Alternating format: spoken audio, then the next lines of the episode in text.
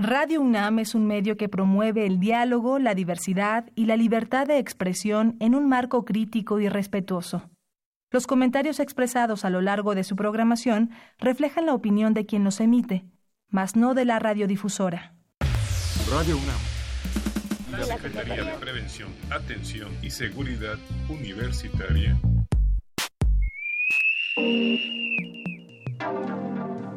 a través de la Dirección General de Atención a la Salud, presentan Confesiones y Confusiones. Un espacio, de, salud para los jóvenes.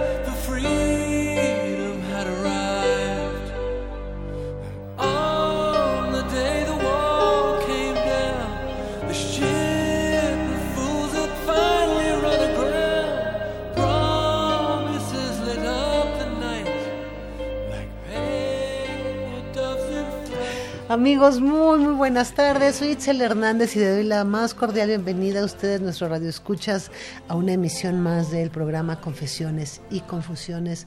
Un sábado en donde, pues al parecer, la temperatura va a empezar a descender por el frente frío que entró. Así que pues, yo les recomiendo que se protejan bien, sobre todo la parte de boca y nariz, que es por donde normalmente entra todo el frío y es donde nos enfermamos. Pues para nosotros es un gusto empezar a hacer nuestro primer programa del 2020 con el tema de adicciones y el día de hoy vamos a tener un tema que tiene que ver mucho con qué hacer con un problema de consumo de sustancias.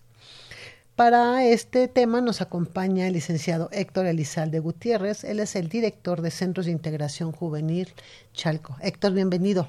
Gracias por la invitación. Buenas tardes. Muy buenas tardes. Y por supuesto, bueno, no podía faltar el día de hoy el licenciado Cuauhtémoc Solís Torres, director de normatividad de la Dirección General de Atención a la Salud. Muy buenas tardes, aunque ya estemos avanzado el mes. Muy feliz año y la, la verdad muy, muy contentos de que estén con nosotros en esta emisión de correspondiente a, a la parte de prevención del consumo de de sustancias adictivas. Y bueno, pues eh, ya les dijo Itzel, está el licenciado, eh, perdón, el licenciado Héctor Elizalde, pues un expertazo Héctor en todo esto.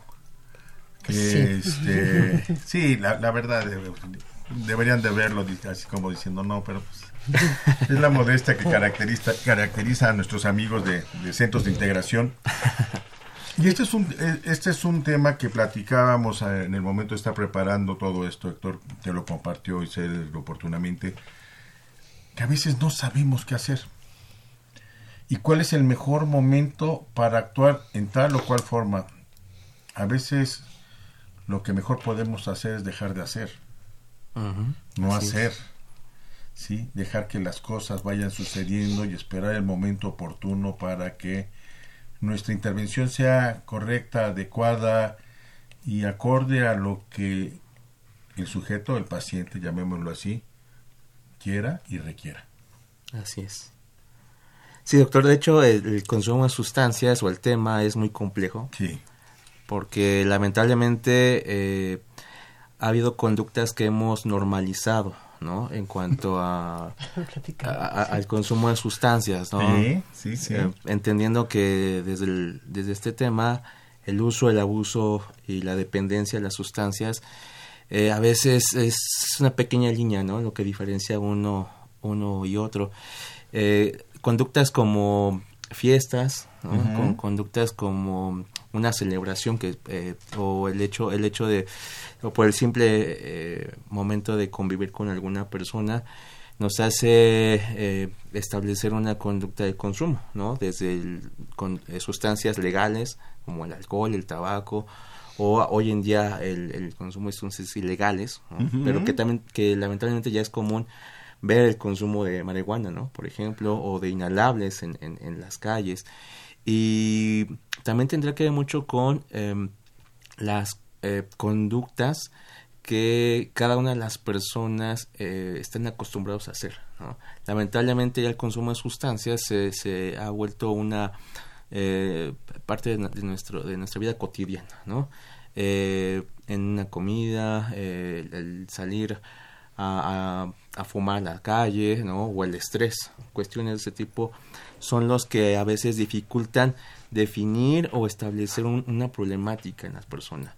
El uso de sustancias, tal cual, no refiere tener un problema, ¿no? A veces refiere más un problema a la persona que está cercana a él, algún familiar, algún conocido, algún amigo, porque el uso de sustancias eh, eh, en, este, en ese momento de consumo no se da cuenta, ¿no? O sea, la impulsividad de la convivencia, de la interacción que, que tiene con sus, con sus allegados, eh, no le permite visualizar cómo está rebasando el patrón de consumo, ¿no? Cómo está excediendo el consumo de copas o el consumo de alguna sustancia. De, cigarrillos, de, cualquier otra sustancia.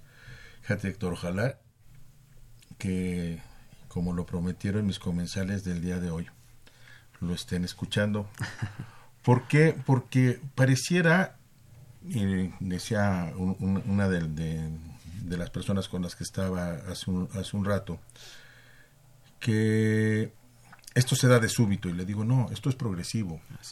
No es una no es una cuestión de, de que, ay, me dejé, no, fue una vez, más la siguiente, más la siguiente y todas las subsecuentes que llevan al, individuo al estadio en, que se encuentra el día de hoy. Y, muchas veces yo he escuchado, no hombre, yo lo controlo. Así es. A mí no me pasa, le pasa a aquel tonto que está allá. A mí, no, yo lo controlo. El día que yo quiera, lo dejo. Así es y, yo creo que nunca quieren. yo creo que lo que dice Héctor es algo muy importante y para mí sería como una de las aristas importantes en todo el estudio del, del consumo. El normalizarlo. Exacto. Y el normalizarlo hace que justamente tengamos estos problemas tan severos de consumos, tan permitidos en drogas como alcohol y como tabaco y como marihuana, ¿no? Porque la marihuana es natural, entonces no hace daño. Así es. Pero el cigarro no es natural, pero hay millones de fumadores en el mundo y millones se mueren al año. Y millones también hay de consumidores de alcohol y también tienen consecuencias por consumos de alcohol, pero pues es normal que te eches una copa, ¿no? Así es. Entonces, cuando normalizamos un problema tan grave como son los consumos, entonces la parte de atención es la que se vuelve también complicada porque también se normaliza. Así es y también tiene que ver mucho con cómo nosotros podemos, los que consumen una sustancia, llámese ilegal o legal, ponernos a reflexionar cómo empezamos, ¿no? Con qué cantidad de sustancias eh, y cómo ha ido incrementándose poco a poco. Porque la normalización tiene que ver con esto que mencionaba, ¿no? Aparte del consumo, tiene que ver con la conducta laboral, social o individual. ¿no?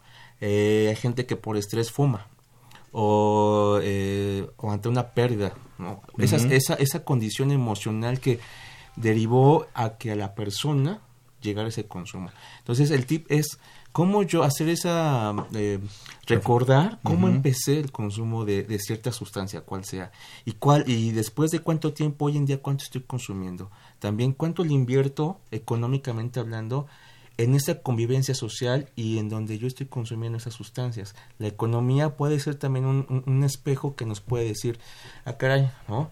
Este, me estoy gastando eh, una cantidad exorbitante en los tabacos, ¿no? O en el consumo de alcohol. En las fiestas o, también en como donde ya... Eh, más allá de que mi consumo yo, yo me lo administro económicamente, ya le estoy invitando a todo mundo, ¿no? O sea, digamos, es la parte monetaria, la parte social, la parte individual que tenemos que ir identificando cómo se ha ido modificando a lo largo del tiempo, ¿no? Desde el primer consumo hasta el día de hoy.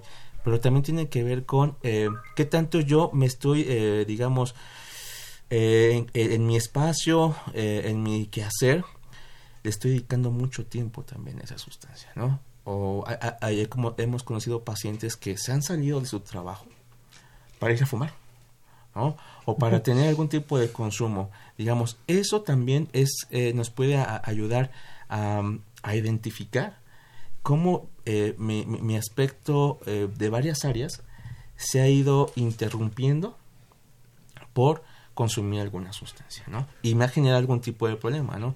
En el caso de un padre de familia o de una familia tal cual, la convivencia se modificó.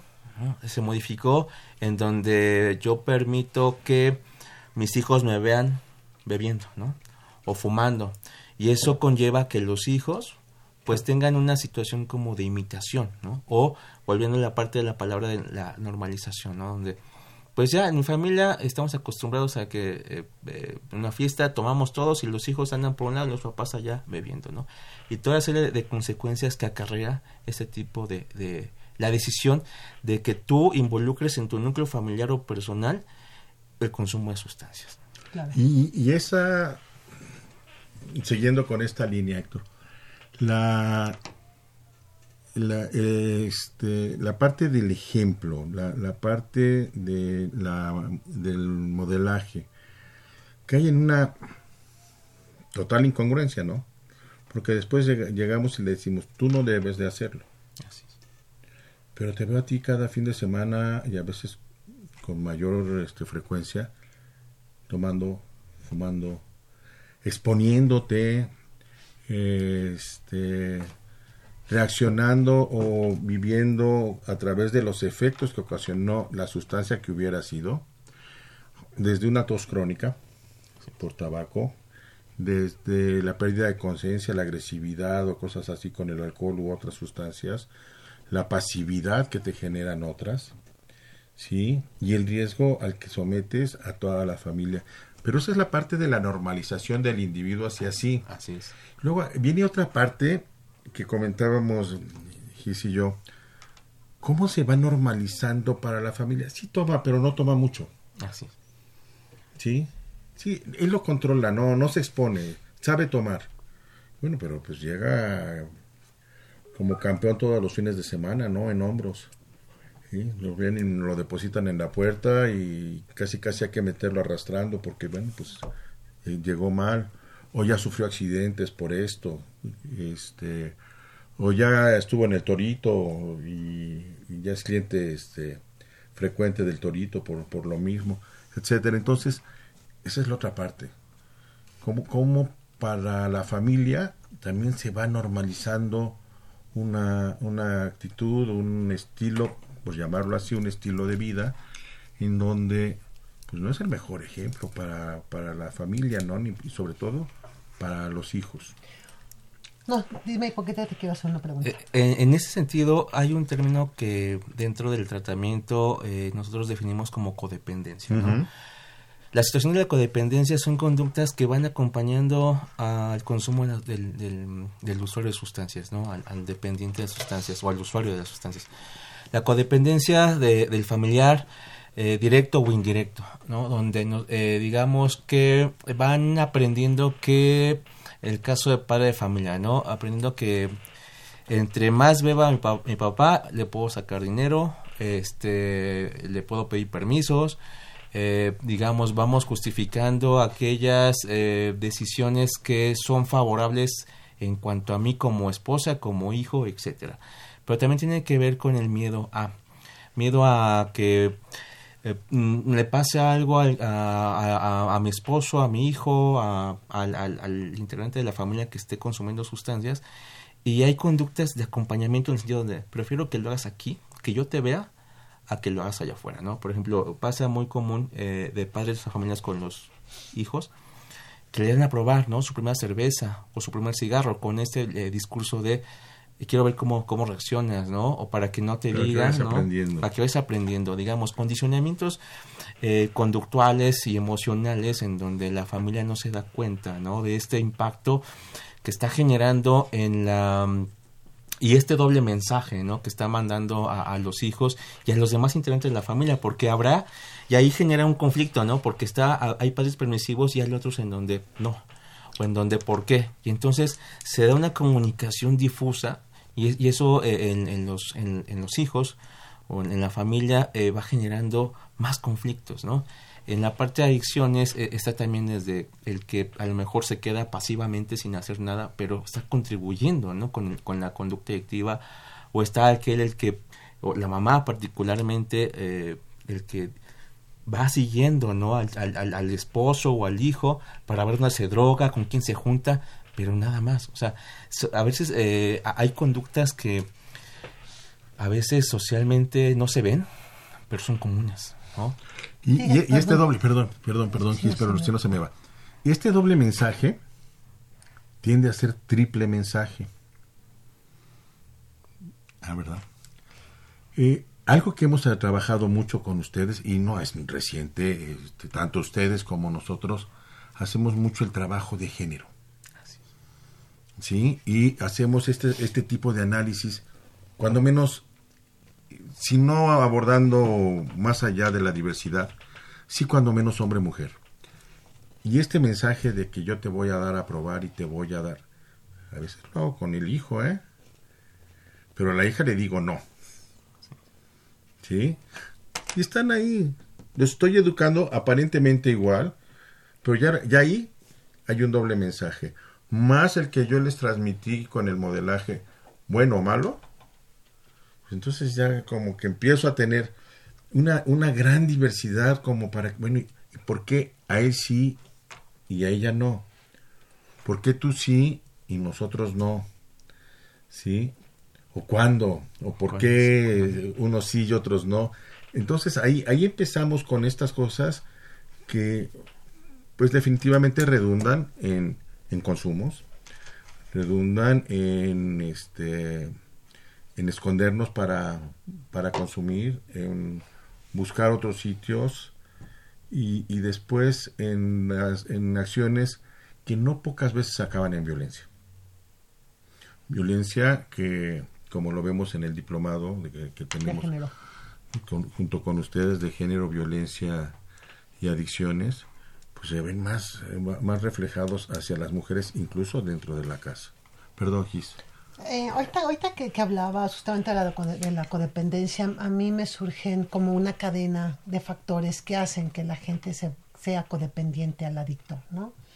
Y tiene que ver con la codependencia para mí es igual a la negación, o sea, no está pasando, ¿no?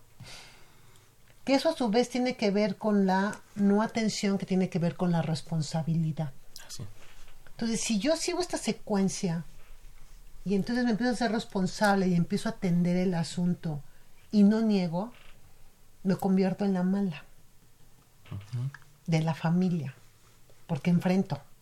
Entonces digo, ¿sabes qué? No, esto está mal por esto, por esto y por esto, y en este momento te vas a una rehabilitación o si no, vas fuera de la casa, ¿no? Como muchos papás lo hacen. Pero muchas veces por esta culpa que bien hablabas, llevan a estos consumos al extremo y luego no saben qué hacer ya cuando, el, cuando, la, cuando una de las familiares o alguno de los miembros de la familia tiene ya consumos que llegan a la adicción. Y entonces viene la parte de tú tienes la culpa, es que tú no lo atendiste, es que tú no le pusiste atención, es que no revisas a sus amigos y entonces es yo te echo la culpa a ti, yo la asumo o te digo es que tú tampoco estás y entonces viene esta parte en donde se comparte, pero se comparte no la responsabilidad, sino la culpa. Así es. ¿No? Sí, parecía ser que también eh, el consumo de sustancias es el resultado de la falta de límites, ¿no? La falta de límites o límites difusos, donde la familia, como decía el doctor, eh, em, a ti hombre sí, a ti mujer no, y donde esos límites son condicionados y también por el papel que yo voy a jugar ante la decisión que yo pueda tomar, ¿no? Si soy el que pongo límites o el que no, o si te empiezo a culpabilizar o aquí lo que tratamos de, empezar como a, a, difuminar es esa parte de culpabilidad y convertirla en la parte de responsabilidad, ¿no? Eh, en una familia donde hay un uso de sustancias o donde el consumo de sustancias parece ser normal, siempre hay responsabilidades. No nada más es el que consume sustancias. Si bien él va a tomar la decisión eh, eh, dado el momento para dejarlo de hacer, pero todos los integrantes que, que componen esa familia o ese grupo, de alguna manera son partícipes en mayor o menor medida, ¿no? ¿Por qué? Porque está desde el que dice, no digo nada, como dice hace rato, ¿no? Pasivo, o el que está el que no, tienes que dejarlo, o el que provee ¿no? a la sustancia tal cual. Entonces, eh, y eso también involucra a los hermanos, ¿no? Eh, digamos, en el consumo de sustancias, eh, la conducta tal cual, y en la codependencia particularmente hay ganancias. Si no, si, si no, lo, si no las hubiera, no existiría, ¿no? Esos comportamientos o esas conductas. Entonces, aquí lo importante es como definir y, y decir, a ver, ¿qué es lo que verdaderamente queremos para la persona que está consumir una sustancia.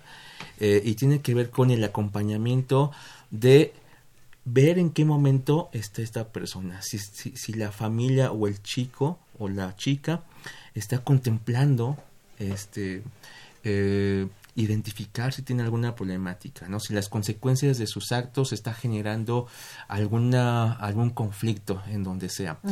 Eh, si también ya ha tenido la experiencia de haber ido a algún lugar para ser atendido y cuál es, digamos, la decisión final de esa persona, pero también eh, de manera alterna la de la familia, ¿no? Porque si la familia es un factor, eh, digamos, es un factor de riesgo, por llamarlo así, o los amigos o cualquier grupo social que esté, eh, digamos, cercano a la persona o sea de sustancias, hay que el chico tendrá que identificar esos factores de riesgo para que pueda tomar una decisión si desea o no dejar el consumo de sustancias. Pues ustedes tienen preguntas, pueden hablarnos al 56 82 28 12, 56 82 28 12. El día de hoy en Confesiones eh, platicando qué hacer con un problema de consumo de sustancias. Vamos a un pequeño puente musical y regresamos.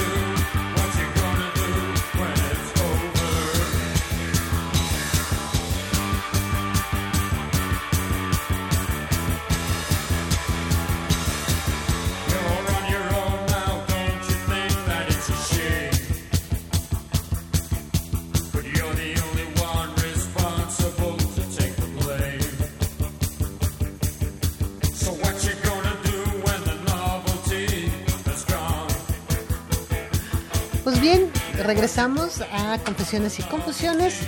¿Qué hacer con un problema de consumo de sustancias? Nos acompaña el licenciado Héctor Elizalde Gutiérrez, director de los Centros de Integración Juvenil Chalco. Así es, gracias. Y bueno, ya en toda esta primera parte hemos estado hablando justamente eh, la manera en cómo se generan los consumos. Hay todo hay varios factores. Pero ahora es, bueno, ya sé que consume, ya sé que está el problema. ¿Qué hago para apoyar a mi familiar, a mi amigo, a la persona que yo quiero mucho y que lo veo que está metido en un consumo a donde acudo? Eh, yo también debo de acudir. Claro. En la familia eh, lo que se le sugiere se le orienta es primero guardar la calma, ¿no? Porque a veces el descubrir que tu familiar, llámese hijo o sea cual sea el lazo sanguíneo, eh, es muy eh, complicado, ¿no? Es muy difícil, a veces cae en negación o a veces eh, cae en la parte extrema, ¿no? de anexarlo, correrlo a la casa, insultarlo, no sé, cuestiones despectivas hacia pegarlo, ¿no? La violencia. Entonces, primero es guardar la calma, ¿no? Eh, eh, establecer que es, es, una situación que a todos nos cae de sorpresa, pero que lo mejor que podemos hacer es eh, indagar, ¿no? El, escuchar a esa persona que consume una sustancia. más allá de decirle por qué lo hizo, para qué lo hizo. O sea, el, cambiar la, la, típica pregunta de por qué lo hiciste era por para qué lo hiciste, porque si el contexto cambia. Cuando tú le preguntas por qué, ya hasta a lo mejor te lo esperas, ¿no?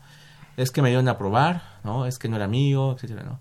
Sino más bien el para qué ya, digamos, eh, es ampliar el espectro, ¿no? Abrir esa puerta de confianza y de comunicación con la persona. Y eso es bien importante. Los puentes de comunicación en el tema de, adicciones, cuando la familia se da cuenta de esto, da pauta que el chico eh, se va a sentir escuchado, o la chica, la persona, eh, y sobre eso va a marcar la pauta donde, a ver, a partir de los motivos, vamos a ver las, eh, las acciones que se puedan eh, promover a partir de, de, también invitar al usuario a decir, bueno, ¿qué te gustaría a ti? ¿no? ¿Cómo te gustaría que te ayudáramos? Porque realmente el adicto, adicto, el que ya tiene una adicción a una sustancia, en ese estado no quiere ser ayudado. Al contrario, se va, ¿no? O, o hay casos donde lo anexan y se escapa, ¿no? O cuando termina el periodo de anexo, al el primer paso que, que, que tiene eh, afuera del anexo es pues, corre y va a consumir. Y a veces más allá por necesidad lo hace por venganza. O por decir, mira, no te va a servir el tiempo que me estuviste aquí, lo voy a seguir haciendo. Entonces aquí la idea es que eh, nosotros dejemos de ser esos o la familia sea de, deje de ser ese reforzador que motivó en algún momento al usuario para probar alguna sustancia. Eh, hay muchos motivos por los cuales una persona consume una sustancia, desde la curiosidad, por eso que la curiosidad también mató al gato, ¿no? O también por influencia familiar, social, por muchas personas.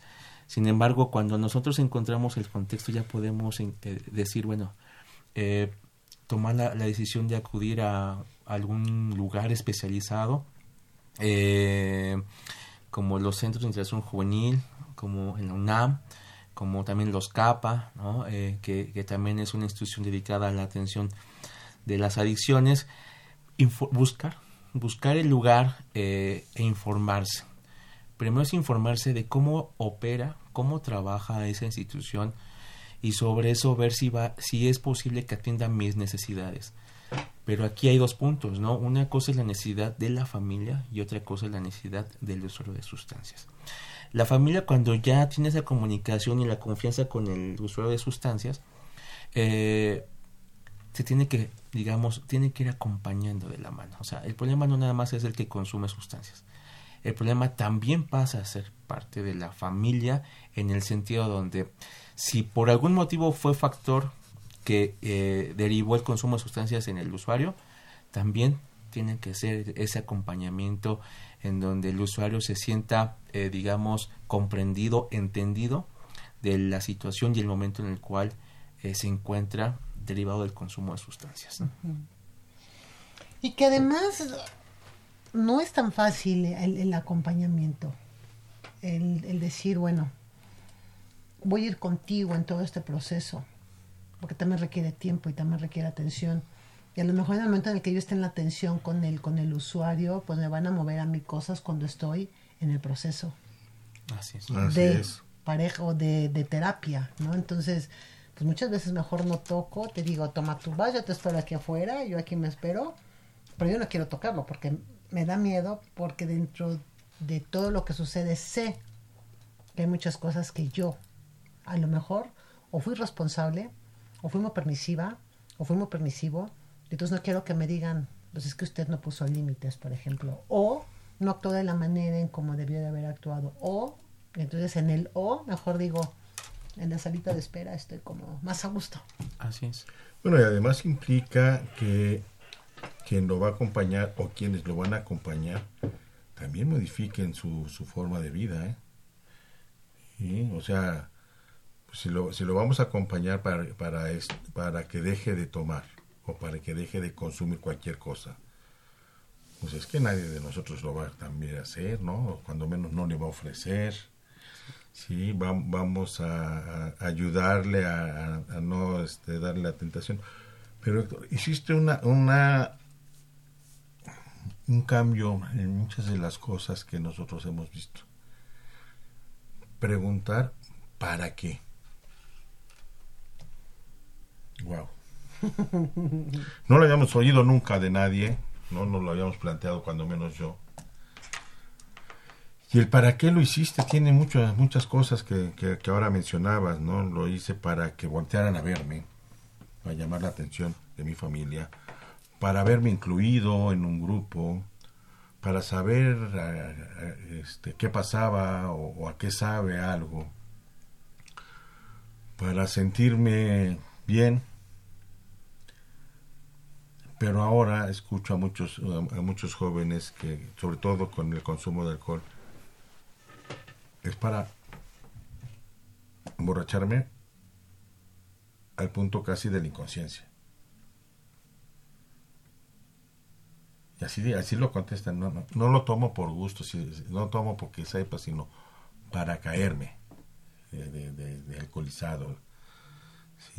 El para qué lo hiciste significa, y si te contestan, significa realmente empezar a intimar en el problema. Y, y, el cambio que hiciste de una palabra del por qué al para qué es radical. Es sensacional lo, que pones aquí en, contexto. Muy bien. Sí, de hecho, eh, bueno, también la, la, pregunta... Por eso les decía que es un gran experto. Exacto. Tiene que ver con esta parte de, eh, darle un posicionamiento al discurso, a la emoción de la, del usuario, ¿no? De la persona. A veces, eh, a veces se estigmatiza, ¿no? Al que consume sustancias. Eh, cuando hacemos tipo de cuestionamientos o, de planteamientos a la familia y a él mismo, le damos un significado a él, ¿no? Eh, le damos peso a, lo que está sintiendo, a lo que sintió en su momento y a lo que puede sentir más adelante. Adelante y, y, el, y el atrás, ¿no? En, la motivación.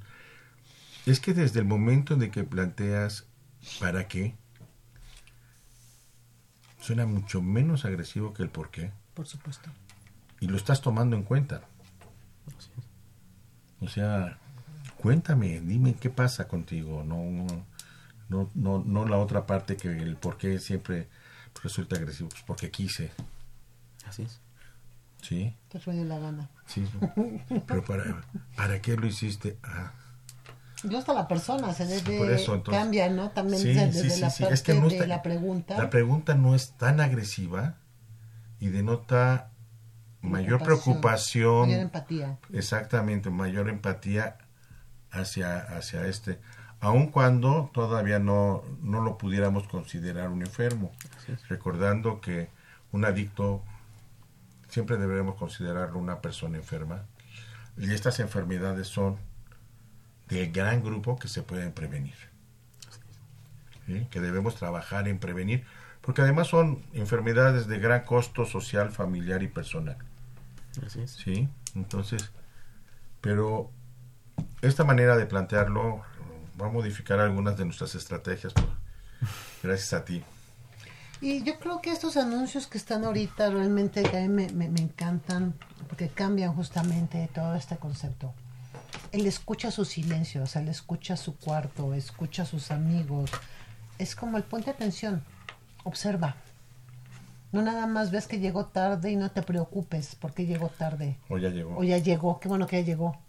Así es. No, si yo cada vez que entro a su cuarto veo cosas que no me están gustando, hay algo que no está sucediendo bien y entonces debo de poner más alerta como mamá o como papá o como tutor del, o como hermano, o como como hermano pareja, o como los que sean. de que algo no está funcionando.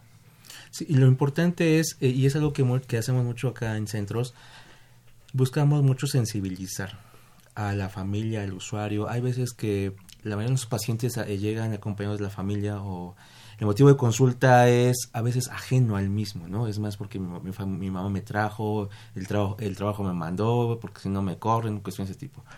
Lo que buscamos con ese sentido eh, es decirle al paciente, a ver, eh, aparte de esta pregunta, darle un significado a él, sensibilizar a la familia en, en cuanto a el aprendizaje, más que un cambio, es aprender a desenvolvernos de manera diferente y que las sustancias no, es- no son las, no es, no es aquello que domina el comportamiento, mi trabajo, mi forma de pensar, porque a veces muchas personas excusan eh, el consumir una sustancia porque trabajan mejor, porque piensan mejor, porque sienten mejor. Sí, la droga te vas a sentir, pero es algo que es algo momentáneo, es algo distorsionado. La realidad siempre va a estar ahí.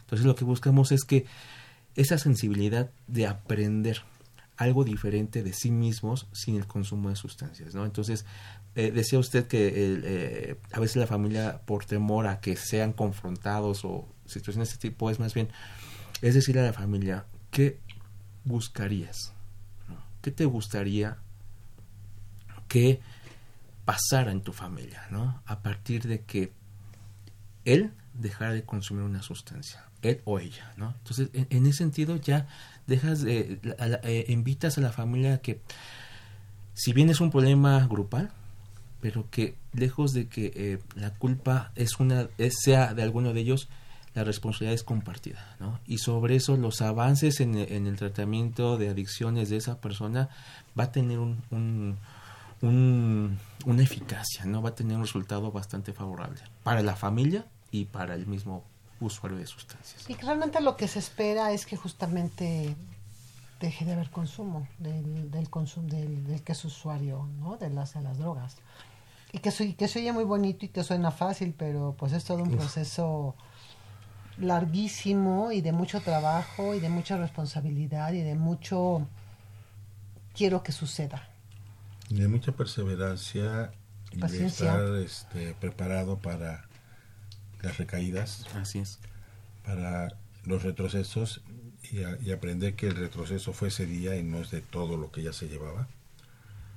Eh, por más este, grave o este, grande que hubiera sido, este, pues hay que continuar, ¿no? Y, y tienen que continuar todos y, y, y hay que sacrificar, por plantearlo de alguna manera, algunas de las cosas que veníamos haciendo y, y modificar muchas cosas. Pero en realidad, una vez que alguien dice, bueno, está bien, voy, ¿qué hago? Héctor? O sea, te cuenta, yo ya les digo ahorita, bueno, sí, sí voy. Entonces, ¿qué harían, qué, qué deberían de hacer ustedes? O sea, digamos que es mi momento donde me abrí para que pedir ayuda y estoy dispuesto a recibirla. ¿Qué hace el familiar o qué hace el amigo, la, la familia, etcétera? Eh, tomar como una buena señal Ajá. ¿no? El- esa um, disposición del usuario de sustancias a, a ser atendido. Habla- ha- Hablamos de, eh, en un principio de que eh, identificar la institución donde puedan atenderlos, donde primero reciban una orientación ¿no? Eh, y que en ese momento que el, chico quiere entrar, eh, digamos, ya en esta etapa de acción, ¿no? De establecer algo para modificar su, su, consumo de sustancias, ve las alternativas para la familia y para él. A veces que um, hay lugares en donde, pues, por los tiempos, eh, tal vez no nada más se toma en cuenta al uso de sustancias, sino llegar a acuerdos ¿no? Entre la familia de qué es lo que están dispuestos o qué es lo que de primera mano podrían hacer en esta situación de acción para el usuario. Acompañarlo al lugar para recibir el tratamiento, él y la familia, y eh, involucrarse en la rehabilitación.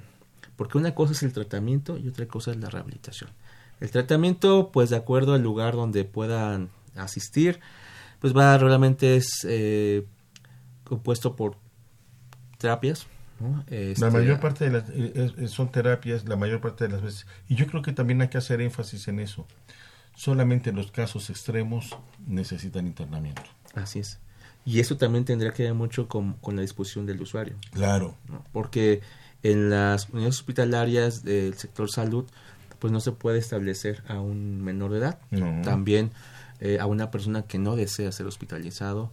Pero sobre todo hablaba también en su momento de sensibilizar al paciente, ¿no? Los beneficios que va a encontrar al recibir un tratamiento, tanto él como su familia. Eh, en cuanto a la rehabilitación, también es eh, incorporar acciones que tengan que ver con un estilo de vida favorable, o un estilo de vida saludable, más que nada, ¿no? Eh, reemplazar aquellas eh, conductas de, tipo recreativo, en donde se, expuso o se exponía al consumo de, sustancias particularmente legales, tanto él como la familia, ¿no? Entonces, eh, en la rehabilitación tiene que ver con aspectos deportivos, culturales, sociales, que vayan reemplazando poco a poco aquellos hábitos adictivos, ¿no? Que, que estaban eh, ahí dentro del consumo de sustancias. Claro, pues hoy en Confesiones, hablando qué hacer con un problema de consumo de sustancias, nos acompaña el licenciado Héctor Elizalde Gutiérrez, director del Centro de Integración Juvenil Chalco. Vamos a otro pequeño puente musical y regresamos.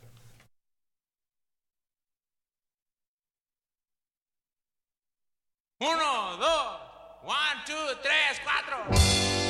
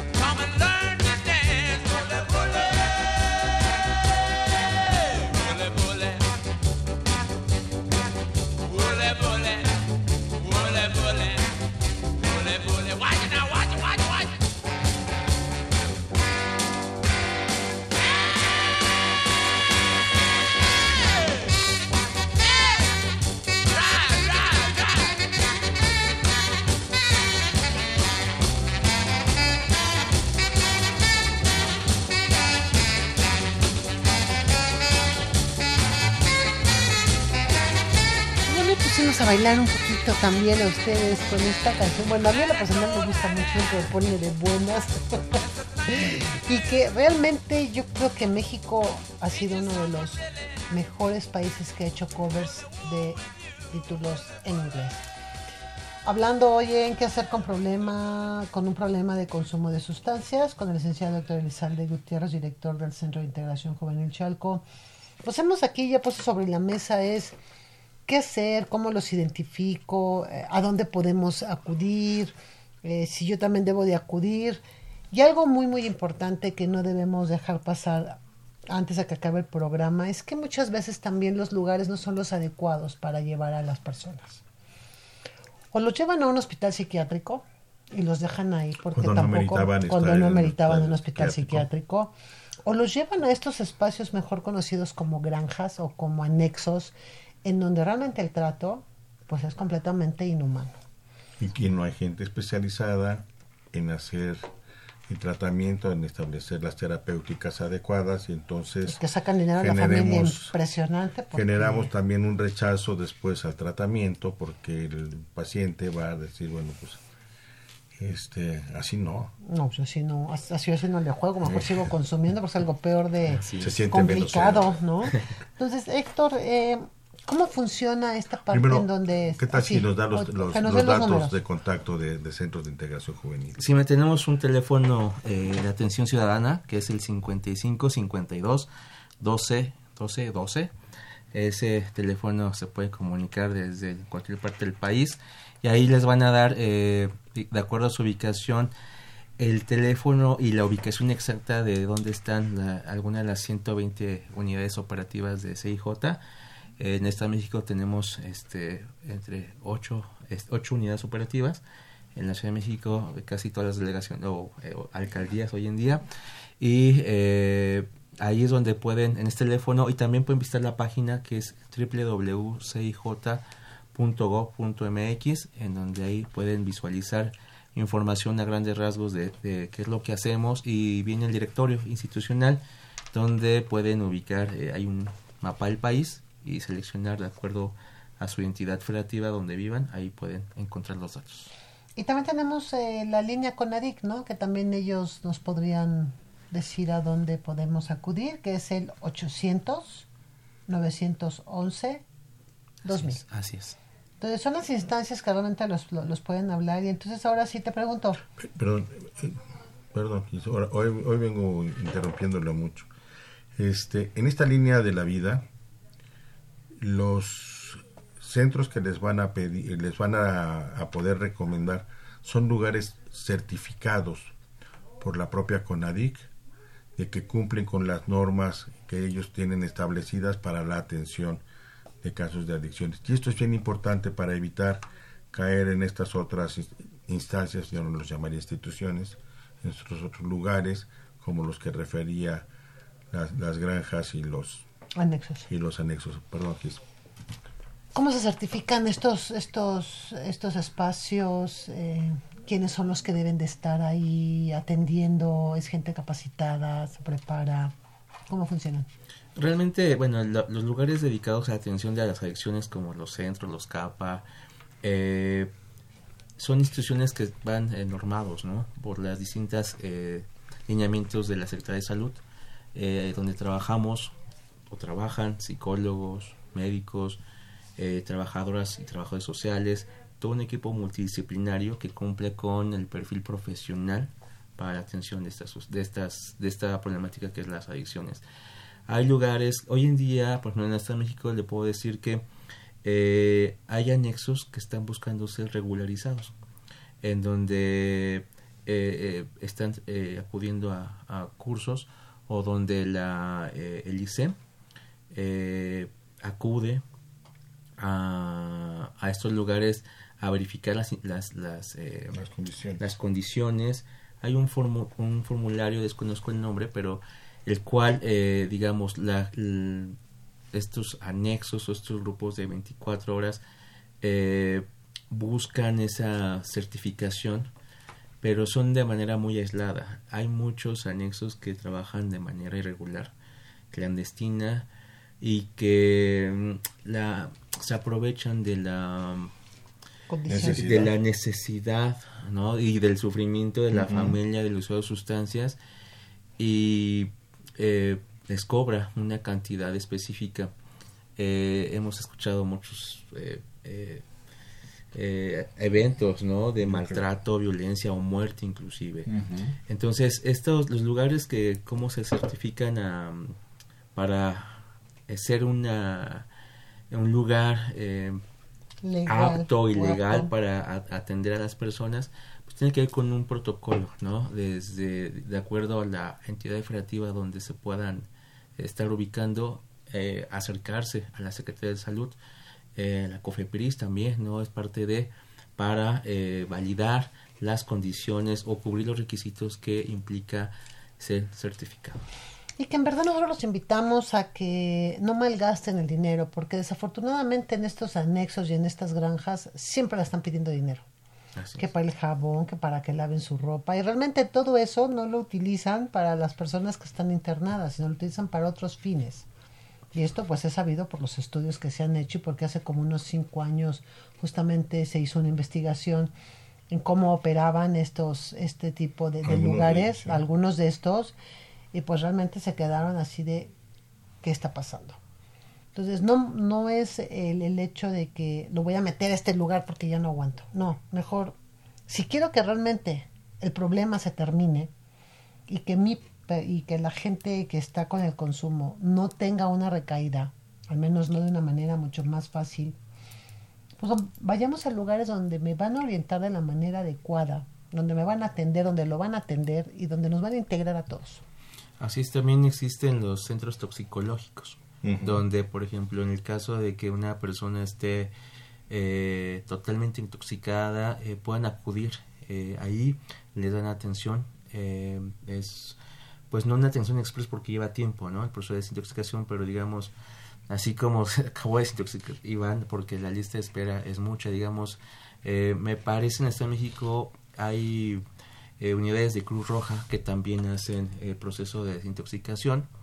Este, ahí eh, podrían eh, investigar a través de la página de internet de, los centros toxicológicos y de Cruz Roja, donde pueden también este, informarse sobre estos servicios de toxicología.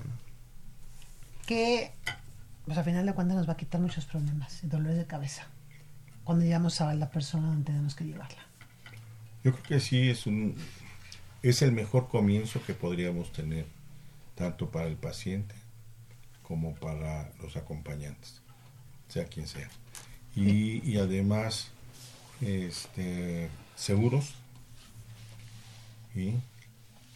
porque no solamente se verifica que las instalaciones físicas cumplan con los requerimientos establecidos, sino sobre todo que el personal esté capacitado para hacer estas cosas. Lo cual no es nada fácil, ¿eh? Así es. Nada, nada, nada fácil. Yo a ti no te lo cuento porque tú lo vives a diario, pero sí, no es nada fácil y las recaídas y los cuestionamientos y este y todo lo que, que va asociado a la atención, todos los pasos por los que debe de pasar una persona, aunque todavía no pudiéramos considerarlo adicto, no son fáciles. yo sí puedo, hombre, yo no necesito ayuda, yo, yo, lo voy a dejar solito y pues, este, mira, mejor te ayudo, mejor tenemos aquí una, una serie de, de, este, de sesiones breves de terapia, de, terapias breves para poderlo realmente ayudar en causar ese objetivo y que lo logre. ¿sí? Y estar preparados para las recaídas porque casi ningún paciente deja de tener alguna recaída.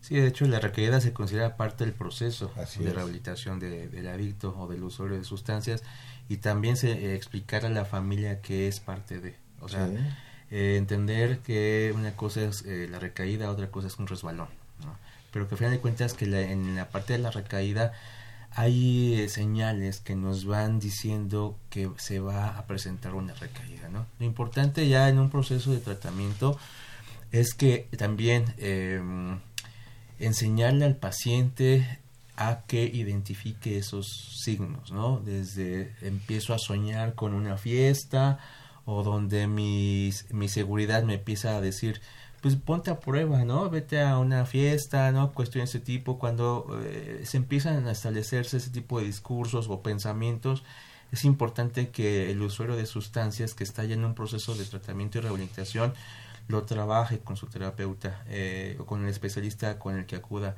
¿Por qué? Porque en base a eso se van generando eh, situaciones de afrontamiento o eh, se van afianzando límites, ¿no? Exacto. Eh, límites mentales que van a derivar en lo conductual, ¿no? Y sobre todo a bajar la ansiedad. Parte también del, del tratamiento en adicciones tiene que ver con la, el implemento de cuestiones este, farmacéuticas, ¿no? La farmacoterapia, es importante, ¿no? A veces que muchos dicen, ¿para qué me das algún medicamento si me voy a dejar una por otra? No, realmente ese es un mito, ¿no? Es necesario que todo, e, es importante que las personas eh, desmitifiquen esta parte de volverse adicto a un tratamiento farmacológico el tratamiento farmacológico es indispensable dentro del tratamiento para una persona que es dependiente de ciertas sustancias. ¿no? Y con todo este proceso que hemos platicado el día de hoy, lo que hay que entender es que se divide todo esta, esta, este gran tema en, en la parte biológica, en la parte psico, psicosocial, en la parte psicoemocional, en la parte de personalidad. Hay personas que siguen muy bien su tratamiento, y en el tiempo determinado que se plantea el fin del tratamiento lo pueden dejar muy bien y no recae nunca más. Y salta muy bien la barda. Y hay personas que por toda esta característica de personalidad y por todo lo que sucede a su alrededor, pues simplemente les cuesta más trabajo hacerlo. Entonces, por eso decimos que es un proceso de tranquilidad, de entendimiento, de paciencia, porque a lo mejor mis dos hijos, uno sí salió y el otro no salió y le ha costado mucho trabajo, o a lo mejor mi esposo y su hermano, o a lo mejor mi cuñada, o a lo mejor quien sea. A lo mejor yo. A lo mejor yo, ¿no?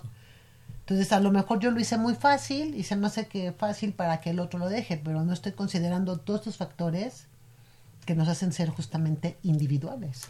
Así es. La, la importancia de tomar una decisión.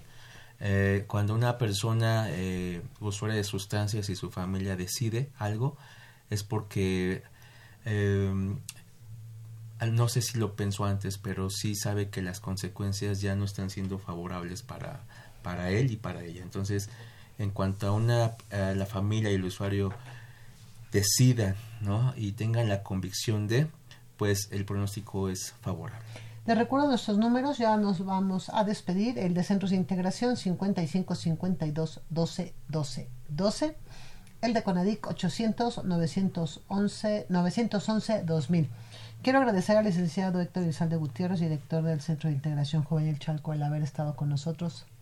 gracias. un, un, gusto. Muchas gracias por la invitación. Licenciado Gautemoc Solís, como siempre. Gis, muchas gracias. Felicidades a todos nuestros radioescuchas. Nos estamos viendo aquí la próxima y en verdad piensen en ayudar a sus pacientes si es que tienen los ven en, peligro no solamente de adicción sino de consumos riesgosos. Mientras más pronto este, podamos actuar, menos posibilidades tendremos de que se vuelva una enfermedad. Así es y este, menos problemas para toda la familia. También quiero mandar un saludo a mi amiga Marta Belamuela, que está con, bueno, está saliendo de la influenza, pareciera ser que hay una epidemia nuevamente fuerte. Agradecer al doctor Héctor Fernández Varela Mejía, nuestro director general de la Dirección General de Atención a la Salud, y a todo el equipo que hace posible que sábado con sábado estemos con ustedes frente a estos micrófonos. Soy Itzel Hernández, disfruten mucho su sábado y si son fans de la NFL, pues mañana quedan los últimos dos partidos para este Super Bowl dentro de dos semanas. Cuídense mucho, tengan un excelente fin de semana.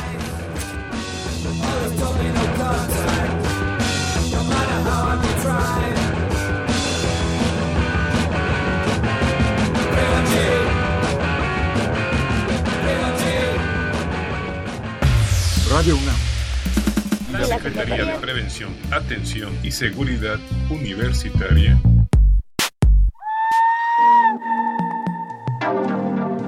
a través de la Dirección General de Atención a la Salud presentaron Confesiones y Confusiones. Un espacio de salud para los jóvenes.